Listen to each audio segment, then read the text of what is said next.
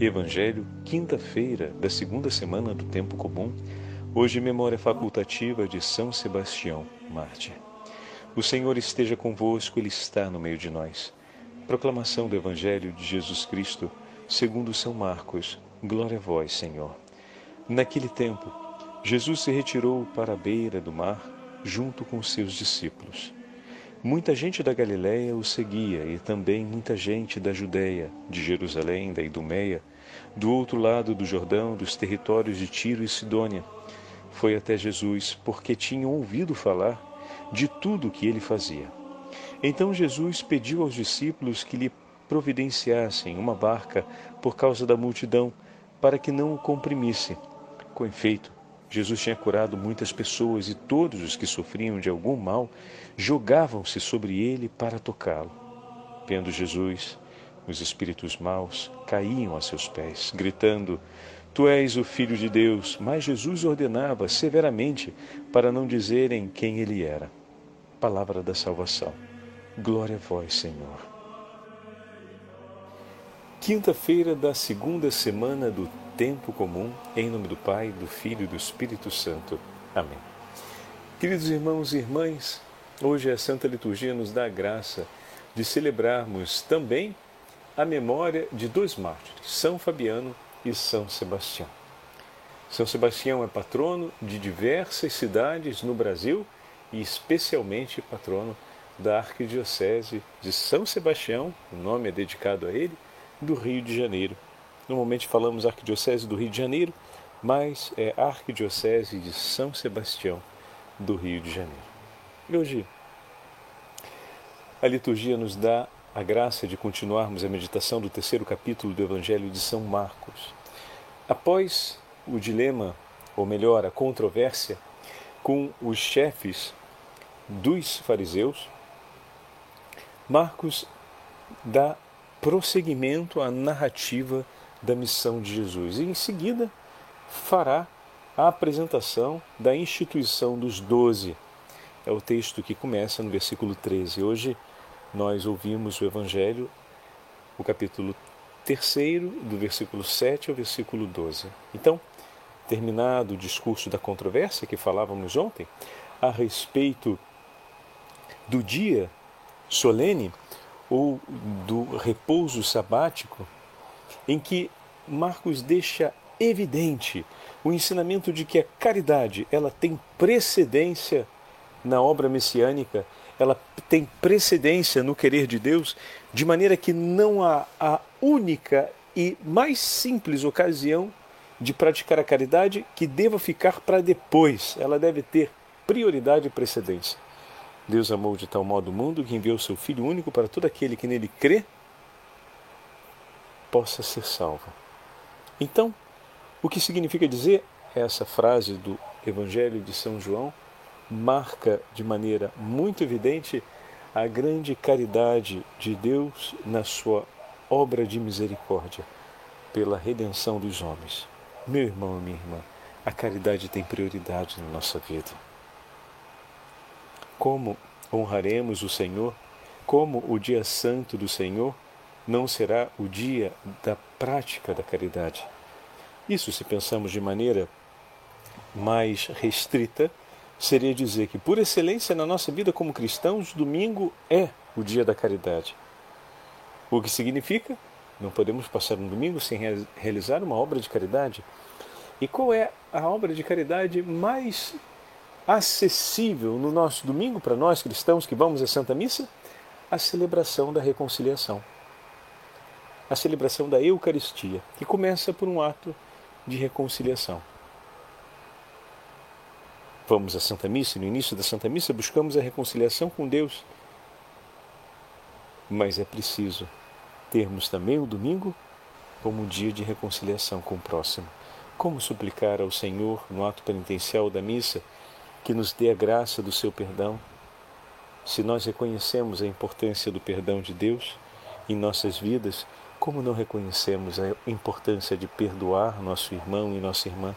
Se reconhecemos o valor e o significado do perdão e o poder do perdão da nossa vida, como não termos o coração sensível a oferecer essa graça por aquele que nos fez mal e que agora sofre. Sofre não só pelo arrependimento. Nosso conceito de sofrimento é um conceito é, muito limitado à interpretação do nível de sofrimento que o outro demonstra em relação ao sentimento de culpa que ele possui pela ofensa que cometeu contra a gente. Entretanto, existe um sofrimento, como já falamos outras vezes, objetivo. Aquele que fez o mal, ainda que se alegre pela maldade que fez, existe um sofrimento objetivo. Ponto o fato de ter abandonado a prática do bem, o fato de ter deixado de realizar um bem. Ele pode ter uma satisfação por ver consolidado o seu desejo de praticar o mal, ou seja, ver a sua maldade se transformar em ato. Ele pode sentir satisfação por isso. Mas existe ali um sofrimento objetivo que talvez ele não queira reconhecer, mas o fato dele não reconhecer não muda o fato de que o sofrimento existe e ponto. E é um sofrimento que pode lhe render uma danação eterna. Então isso é fato. Quer reconheça, quer não reconheça, quer aceite, quer não aceite, isso não muda o que acontece. Então, diante de todo ato de maldade realizado, com o advento de um sentimento de culpa e um sofrimento por reconhecimento dessa culpa, ou não, ainda que o coração do outro não sinta nenhum arrependimento e nenhuma culpa pelo que fez, o fato de ter realizado uma obra má e, por isso, ter abandonado a prática de uma obra boa e de ter e de não ter desejado bem, isso gera um sofrimento para aquela vida objetivo,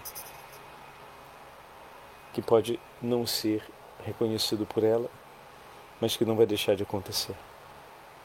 Quando o Senhor nos concede o seu perdão, Ele cura esse sofrimento na nossa alma. Nos é dado o antídoto, o remédio para que essa dor sane. Agora, é certo que para que o valor desse remédio seja estimado, é preciso que antes a alma tome consciência e conheça a profundidade do seu sofrimento, da dor que a alcança, que a dilacera. Na medida em que reconhece esse sofrimento, estima sempre mais a graça daquele remédio. Mas se não o reconhece, dificilmente dará a justa estima para esse remédio que lhe está sendo oferecido. Que não vai ser menos remédio ou menos eficaz por ela reconhecer ou não. Mas uma coisa é certa: por ela não reconhecer, não se dá conta do seu adoecimento e por isso não conseguirá estimar tanto assim o melhoramento de sua saúde. E a tendência é que, mais cedo ou mais tarde, volte a sofrer as mesmas dores de antes, porque adoecerá da mesma forma. Quando alguém se dá conta de um adoecimento, procura olhar também as causas desse adoecimento e passa a ser mais atenta para evitá-las. Se um não se dá conta desse adoecimento, não estará atento àquilo que o possa causar. E com isso, dificilmente saberá se defender bem das causas desse adoecimento e mais cedo ou mais tarde precipitará sobre as mesmas causas. Então é importante termos isso muito claro diante dos nossos olhos, porque o Senhor oferece o seu perdão a todos, não apenas àqueles que sofrem pelo peso do reconhecimento de suas faltas. Ele oferece o seu perdão a todos. E como é importante compreendermos isso, porque somos chamados a viver segundo Cristo, seguindo o exemplo do Senhor. O que significa dizer que somos chamados a oferecer o nosso perdão até por aqueles que ainda não se arrependeram. Mas, Padre, ainda não se arrependeu. Eu sei. Isso é uma grande perda para o outro. Mas oferecer o perdão é uma necessidade para todos, para mim, para ti que me escuta. Oferecer o perdão é entregar daquilo que vem de Deus. E são duas coisas diferentes.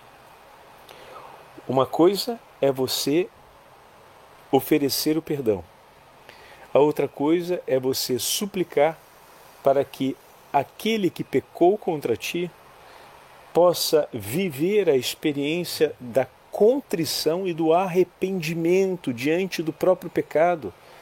São duas experiências que merecem ser vividas, que a gente precisa interceder para que aconteça na vida de todos os homens, como Nossa Senhora de Fátima pediu, rezar pela conversão dos pecadores, rezar para que eles mudem, para que eles abandonem o pecado, é, entre outras coisas, rezar para que eles se arrependam ou seja, reconheçam o pecado que cometeram, o mal, que, o sofrimento que está presente em suas vidas, se arrependam de, por terem sido causadores desse sofrimento e depois que vivam a experiência da contrição, ou seja, reconhecendo as causas desse sofrimento, que vem o desejo de não ver mais Deus ofendido por essas razões e que esse sofrimento não se abata outra vez sobre as almas de cada um deles.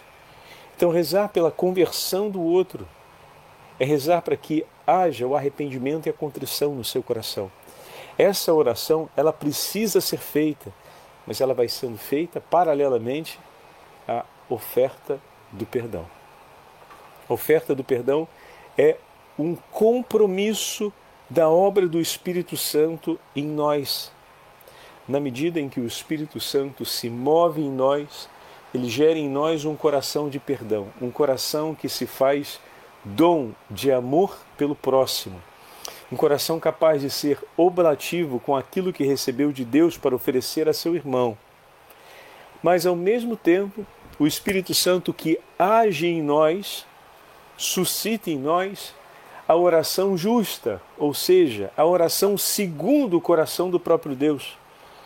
E o Senhor cotidianamente deseja e espera a conversão dos pobres pecadores, como diz o texto que o anjo ensinou às crianças em Fátima, o que significa dizer que eles se arrependam dos próprios pecados e tenham consigo a contrição, a verdadeira contrição interior, no propósito de não mais pecar, que os leve ao propósito de não mais pecar. Então, essas duas realidades devem se mover junto. E não é a existência da primeira para que você possa, a existência da segunda, ou seja, o arrependimento e a contrição, para que você possa oferecer a primeira, o perdão. Não. Oferece o perdão, como Deus sempre oferece o perdão por nós.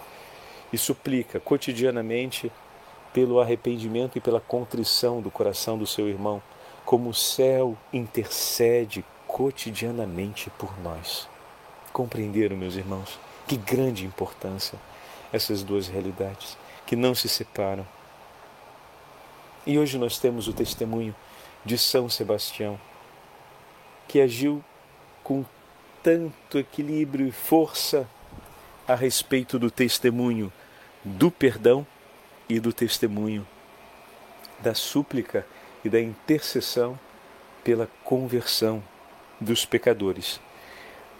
A história de São Sebastião nós conhecemos. Primeiro foi submetido ao martírio pelas flechas, ao qual sobreviveu, e depois, diante do imperador, o chama à conversão, a arrepender-se dos seus pecados, e ele próprio declara diante do imperador o perdão pelo ódio com a qual ele desejou a sua morte mas o imperador, naquele momento, preferiu se comportar como ontem nós ouvimos os fariseus e os herodianos se comportando. E como foi forte ontem recolhermos no Evangelho de Marcos as duas emoções de Jesus, o Senhor que se ira e que se entristece. A tristeza por ver os corações que se perdem, que viram as costas diante da verdade e que vão ou haver uma ogeríase, ou seja, eles não aceitam a caridade. Eles estão hostis e são opositores à caridade. Que tristeza. E ao mesmo tempo, como o Senhor sente a ira pelo pecado, não contra o pecador, mas pelo pecado. Pois o Senhor, conhecendo os corações, percebe claramente naquele coração algo que vem do, do seu inimigo, que vem do demônio. A hostilidade contra tudo aquilo que Deus propõe. E naquele momento, quando ele vê o que é próprio do seu inimigo, o seu coração prova a ira, a ira contra o pecado, mas ao mesmo tempo prova tristeza por ver um coração que foi criado para ser lugar do repouso de Deus se tornar lugar do esconderijo das forças diabólicas, tornar-se o covil das inspirações diabólicas, satânicas. Então a tristeza de ver o lugar que foi escolhido por Deus como lugar do seu repouso se tornar o covil do inferno. E ao mesmo tempo a ira por ver aquilo que não lhe pertence presente ali, diante dele. E se levantando contra aqueles que são os pequeninos. Então essa, esses são os dois sentimentos de Jesus que ontem nós vimos, que Marcos marca na conclusão dessa controvérsia. E hoje, em meio à multidão, Jesus retirou-se com seus discípulos na direção do mar. E vocês separaram?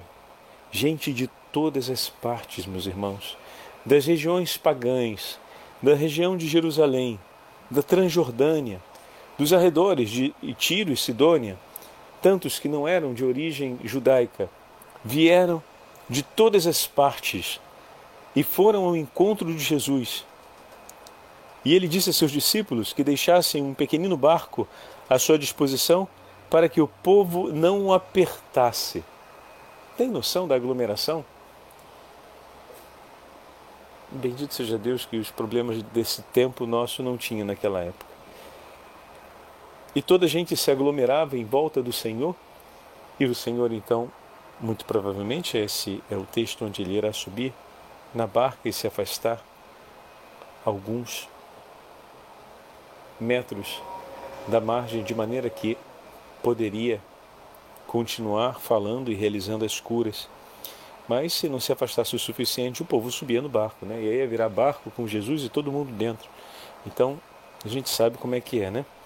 Então, muito provavelmente o Senhor ficou um pouquinho mais distante, mas a coisa importante é todos os que sofriam de alguma enfermidade lançavam-se sobre ele para tocá-lo.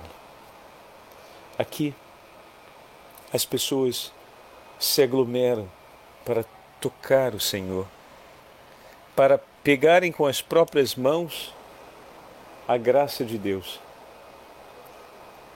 Vocês já repararam? Deus se, Deus se deixa tocar. O corpo físico de Jesus, o Verbo eterno vai dizer Santo Agostinho, ele se deixou tocar, Deus se deixou tocar, se deixou ser alcançado pelas mãos necessitadas dos homens deixou-se ser. Como posso dizer? Conquistado. As pessoas que sofriam vinham até ele e podiam chegar até ele e podiam tocá-lo. Deus se deixou sentir. Lembra que a gente fez uma meditação alguns dias atrás e falávamos a respeito disso? Ele toca e se deixa tocar, ele se deixa encontrar. E aqui mais uma vez esse tema volta em Marcos, que é tão marcante. Os demônios reconhecem quem ele é, mas não apenas. Toda a multidão que ali está e que o toca reconhece daquele momento em diante que o Senhor está no meio deles. Vêm ali e reconhecem por aquilo que recebem que Deus está no meio deles e se deixa tocar. E você e eu, pelo que recebemos de Jesus, até hoje, reconhecemos que o Senhor está no meio de nós? Aquelas pessoas enfermas iam ali, tocavam e recebiam a graça e reconheciam. E eu e você? Quantas graças e de quantos modos já recebemos as bênçãos de Deus, os milagres do céu, já fomos alcançados pelo poder soberano do Verbo Divino e reconhecemos que Ele está no meio de nós, então hoje agradeçamos a Ele. Senhor, eu te agradeço, porque o Senhor está no meio de nós. Te agradeço, Senhor, porque estás junto da minha casa, junto da minha família. O Senhor se deixa tocar diariamente. Cada vez que levo a Ti o meu coração e os sofrimentos que tocam a história da minha família, meu Senhor, eu apresento a Ti. E o Senhor está ali e me recebe. E com o seu amor me concede a sua graça, me concede o seu perdão, me concede a saúde do corpo e da alma, me dá a graça de mais uma vez declarar: Tu és o Filho de Deus. E o Senhor não me conjura severamente a não dizer, porque essas palavras em meus lábios alegram o seu coração. E todos aqueles que estão à minha volta podem dizer, Senhor, olhando os prodígios que o Senhor realiza por mim e por minha casa, verdadeiramente o Filho de Deus está no meio de nós. Senhor, salva-nos. Bendito seja o teu santo nome por estar no meio de nós. Amém. O Senhor esteja convosco, Ele está no meio de nós. Pela intercessão de São Sebastião, patrono da Arquidiocese do Rio de Janeiro, ele que combateu e combate pela Igreja, especialmente em relação às pestes e aos tempos difíceis de sofrimento e de doença, que ele interceda por nós e por sua intercessão e pela intercessão da Beatíssima Virgem Maria, Rainha dos Mártires e Senhora de todo o povo cristão, abençoe-vos o Deus Todo-Poderoso, Pai, Filho e Espírito Santo. Amém. São Sebastião, rogai por nós.